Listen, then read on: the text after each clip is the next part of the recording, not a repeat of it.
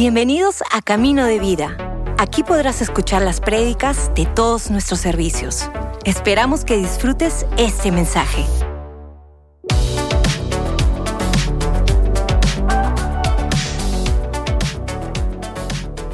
Hola a todos, bienvenidos a este servicio aquí en Camino de Vida. Estamos expectantes y emocionados de poder estar juntos en este tiempo. De parte de nuestros pastores, Pastor Robert y Pastora Karen, gracias por conectarte y tomar tu tiempo para poder estar juntos en este tiempo. Ah, yo quería empezar de frente leyendo un verso en la palabra de Dios. Quería que me acompañes a Génesis capítulo 32, verso 24 al 28. Dice así, entonces Jacob se quedó solo en el campamento y llegó un hombre y luchó con él hasta el amanecer. Cuando el hombre vio que no ganaría el combate, tocó la cadera de Jacob y la dislocó. Luego el hombre le dijo, déjame ir, pues ya amanece. No te dejaré ir a menos que me bendigas, le dijo Jacob. ¿Cómo te llamas? le preguntó el hombre a Jacob. Jacob contestó él, tu nombre ya no será Jacob, le dijo el hombre, de ahora en adelante serás llamado Israel, porque has luchado con Dios y con los hombres y has vencido. ¿Sabes si es que estás tomando notas? He llamado este mensaje, ¿cuál es tu nombre? Y me fascina este extracto de la palabra de Dios, porque tiene mucho para hablar en nuestra vida. Ahora, quería comentarte y contarte una experiencia personal que me pasó hace mucho tiempo. No sé si, si tú eres del tipo de mamá o papá que le dice a sus hijos, hey, no hables con extraños. Cuando yo era pequeño, mi mamá nos inculcó esto, hey, no hablemos con extraños, no, no des tus nombres a personas que no conoces. Y recordamos una vez que mi hermano y yo, de muy pequeños, bueno, no tan pequeños, 8, 9, 10 años, fuimos a comprar una tienda muy cerca a mi casa y el de la bodega nos preguntó nuestro nombre. ¿Cuál es su nombre? Nos dijo. Y la verdad es que en mi mente y en lo que sabíamos era que no podíamos decir cuál era nuestro nombre. Así que nuestro nombre ficticio para la persona de la bodega fue Paco y Peco. Yo era Paco y mi hermano se llamaba Peco. Y me dio mucha risa al recordar esto, pero cada vez que pasábamos por esa bodega, el bodeguero nos decía, hola Paco, hola Peco. Mi mamá un día ya caminando con nosotros en medio de esto, yendo a comprar, ah, se da cuenta que el bodeguero nos llamaba de una forma que no era nuestro nombre. Y es muy simpático esta historia realmente porque éramos niños que simplemente estábamos decidiendo llamarnos de una forma para que alguien no conociera nuestra identidad, no conociera quiénes somos. Pero también a medida que crecemos podemos empezar a caminar de la misma forma, a olvidar nuestro nombre y a tomar otro nombre. ¿Cuál es tu nombre? Me fascina porque en esta temporada, en esta época, en donde está sucediendo toda la historia que estamos leyendo, un nombre era algo muy importante. No solo era algo muy importante, un nombre era aquello que hablaba de tu carácter, de tu sustancia, de quién tú eras. Un nombre no solo hablaba de tu carácter y de tu sustancia, sino hablaba acerca de qué es lo que ibas a hacer. Un nombre era importante porque un nombre respondía a la pregunta de quién eres. ¿Quién eres? Y la verdad es que muchas veces la gran pregunta que nos estamos haciendo tú y yo constantemente, tal vez en esta época no es cuál es mi nombre, pero tal vez sí es la pregunta de quién soy. ¿Quién soy? Y a veces esta pregunta se puede volver muy complicada de responder porque a veces vemos y decimos, ok, soy mis triunfos, soy lo que dice mi cuenta bancaria, soy los títulos que tengo, soy el trabajo que tengo, soy todo eso. Soy el cuerpo que tengo, las amistades que tengo, el carro, la casa, el trabajo. Todo eso dice que soy alguien. Pero me fascina esta historia porque en esta historia vemos a un hombre llamado Jacob. Ahora, Jacob significa suplantador, engañador. Y la historia de Jacob es muy interesante y te invito a leerla y todo esto está en Génesis, capítulos previos a los que hemos estado leyendo. Pero la historia de Jacob inicia en el que su hermano y él nacen al mismo tiempo, pero Esaú llega primero. Lo simpático es que Esaú y Jacob llega agarrando el talón de Esaú. Hay una competencia entre ellos, hay una dificultad entre ellos desde el nacimiento. Ahora mientras vamos leyendo la historia, vamos sabiendo que Jacob le compra a su hermano su herencia, su primogenitura, por un plato de lentejas. Jacob era una persona muy, ah, muy amable, tal vez podríamos llamarla, muy de hacer las cosas en casa, mientras que Esaú, su hermano, era alguien más de campo, alguien más aguerrido, alguien más que iba a cazar, mientras que Esaú era alguien más que estaba cocinando, haciendo cosas en casa. Eran totalmente distintos, pero lo que vemos en la historia de Jacob es que Jacob empieza a tomar, a querer tomar esta herencia que le correspondía a su hermano. Y lo que termina haciendo es empieza a suplantarlo y lo suplanta, se viste de su hermano.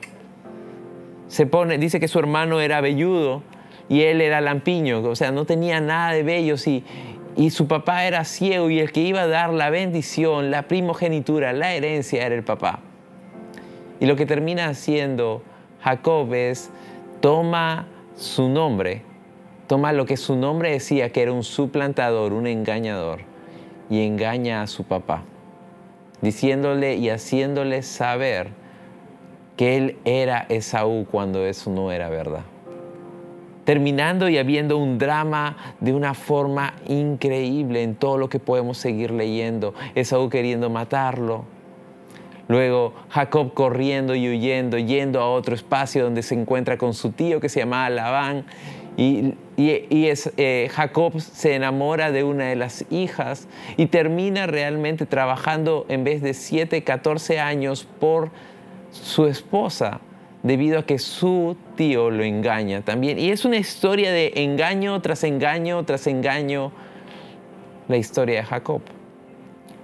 Pero lo que me llama la atención es que Jacob estaba acostumbrado, o Jacob había sido acostumbrado a ser reconocido, ser llamado Jacob, a ser llamado el engañador, el suplantador. ¿Cómo es que te conocen a ti? A Jacob lo conocían como eso, como un engañador, como aquel que probablemente podría estafarte.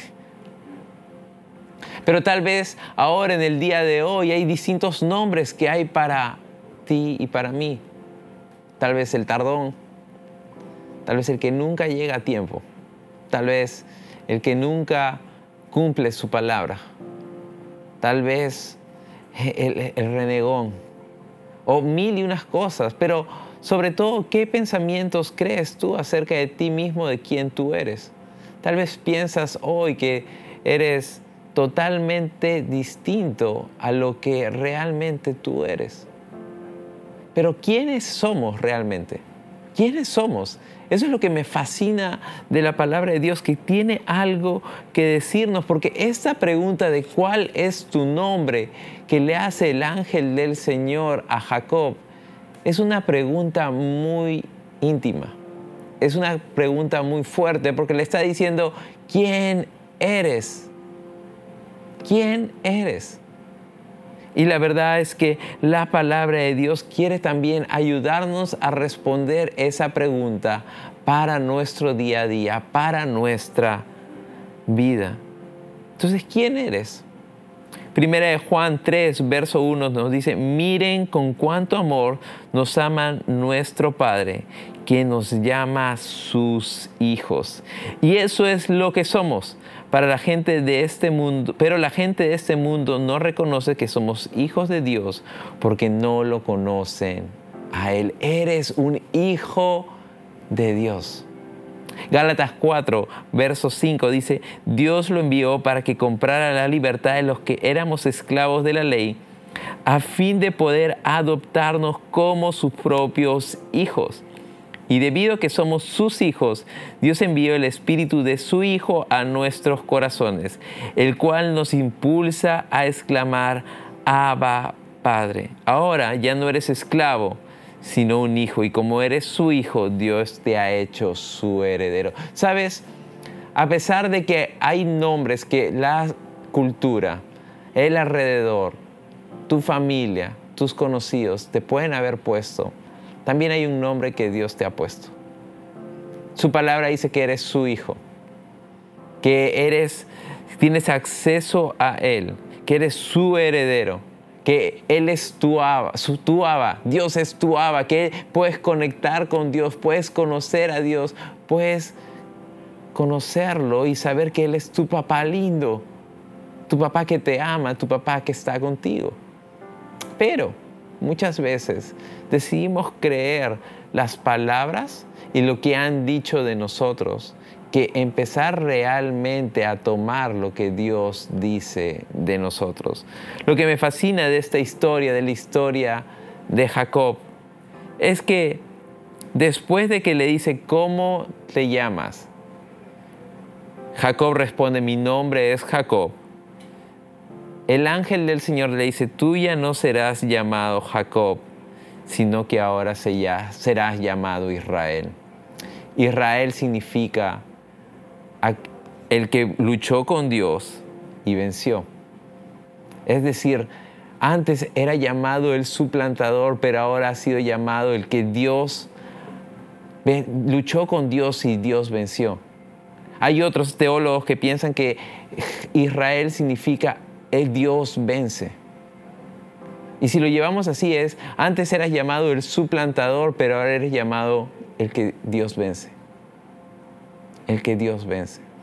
Y esto me fascina porque no sé qué nombre han puesto, no sé qué palabras has dicho sobre tu vida, pero sí sé total y completamente que la palabra de Dios que su voz, que sus pensamientos y sus palabras hacia su vida son mejores de los que otros y tú mismo has estado hablando de ti mismo. Mi ánimo para ti en ese tiempo es que puedas tomar tu identidad como hijo y que puedas tomarla diariamente. Algo que me fascina es esto. Jacob cambió de nombre a Israel. Dios le dio un nuevo nombre y eso es increíble.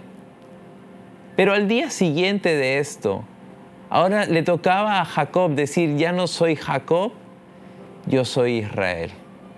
Ya no soy Jacob, ahora soy Israel. Ya no soy lo que solía ser, ahora soy y no sé qué han dicho sobre tu vida, pero lo que yo quiero retarte es a que puedas tomar lo que la palabra de Dios dice sobre ti y que puedas empezar a tomarlo diariamente. Ya no eres tu pasado, ahora eres su hijo, su heredero y tienes acceso al Padre en todo momento.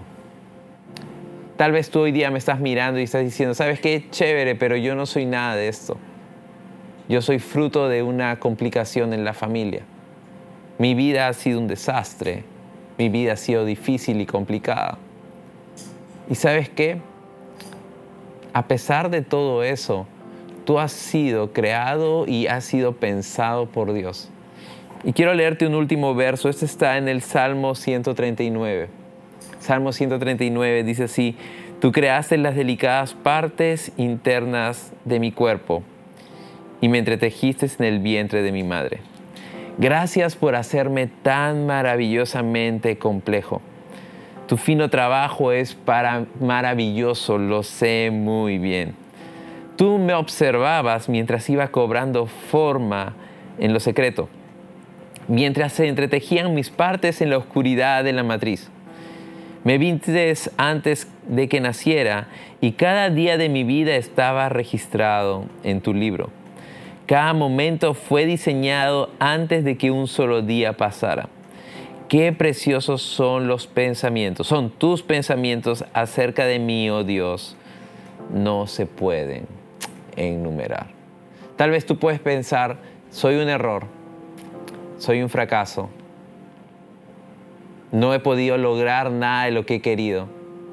Todo lo que empecé a hacer no lo he podido terminar. Tal vez puedes decir, no hay un futuro bueno para mí. No hay algo bueno para mí. La verdad es que mi vida ha estado llena de problemas. Tal vez tú puedes decir todo eso, pero yo quiero que puedas recordar cuatro cosas. Como dice aquí en el Salmo 139, Él te creó, Él te formó, Él te observó y Él tiene pensamientos de bien hacia tu vida.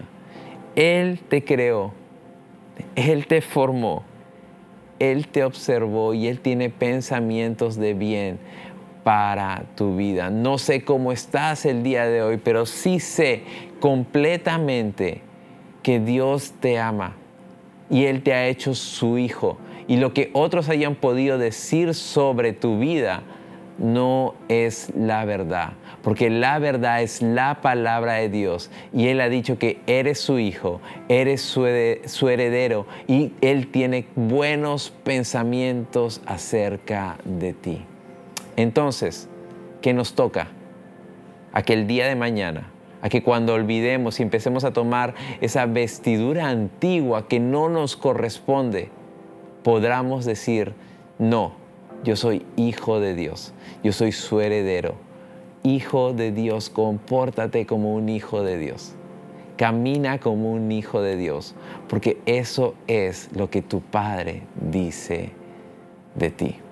Papá Dios, te pido que seas tú ayudándonos a que podamos tomar lo que tú dices acerca de nosotros, que somos tus hijos, que somos tus herederos, que somos amados por ti, que somos creación tuya, que somos nuevos en ti, que somos santos, sin manchas.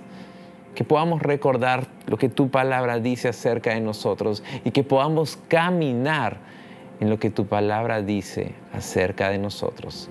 En el nombre de Jesús. Amén. Sabes, tal vez tú has venido hoy y te has conectado por primera, segunda, tercera vez. Y dices, wow, Ricardo, chévere, pero ¿Cómo empiezo todo esto? Y sabes, todo esto empieza simplemente diciéndole a aquel que ha declarado sobre tu vida bendición, que Él te haga esa bendición. ¿Y qué es esto? Pedirle a Jesús, hey Jesús, ayúdame, camina conmigo, perdona mis fallas. Y si este eres tú en este momento que quieres decirle a Jesús, ¿sabes qué Jesús? Camina conmigo, Regálame una nueva identidad basada en tu palabra. Si este eres tú ahí donde estás, me encantaría que en los comentarios ah, o en la plataforma que lo estés mirando simplemente pongas la palabra yo. Si este eres tú, en este momento ahí donde estás, mientras estás escribiendo la palabra yo, cierra tus ojos por un momento y levanta tu voz y repite estas palabras junto a mí. Padre nuestro que estás en los cielos, Gracias por Jesús. Señor Jesús, te necesito. Ven tú hoy y toma el control de mi vida. Ayúdame a caminar contigo todos los días de mi vida. Hoy te declaro mi Señor y Salvador personal. Ayúdame y camina conmigo hoy y siempre. En el nombre de Jesús. Amén. Gracias por escucharnos. Si hiciste esta oración, conócenos en caminodevida.com y encuentra tu siguiente paso.